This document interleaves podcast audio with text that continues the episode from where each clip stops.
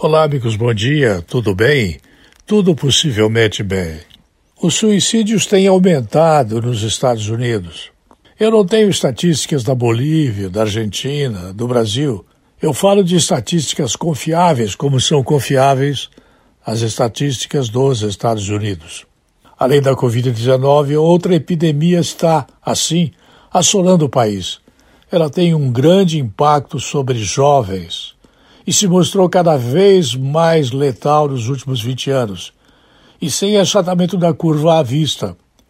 É uma epidemia americana de suicídio, mas poderia ser da China, da Rússia, da Venezuela, da Argentina, da Coreia do Norte.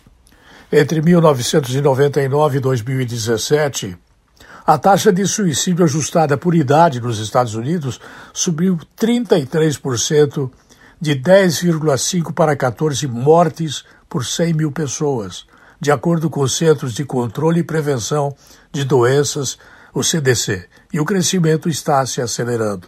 A taxa de suicídio, a segunda principal causa de morte nos Estados Unidos, aqui no Brasil, a principal causa de morte são acidentes de trânsito, entre pessoas de 10 e 34 anos e a décima, no geral, aumentou em média 1% ao ano entre 99 e 2006 e depois cresceu 2% ao ano.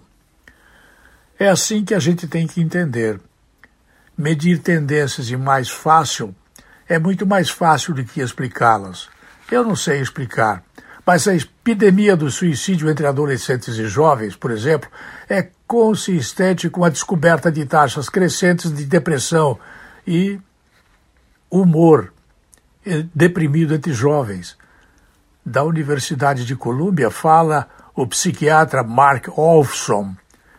É um verdadeiro enigma que isso ocorra no momento em que diminui o uso de drogas dessa faixa etária, disse o profissional. É impressionante.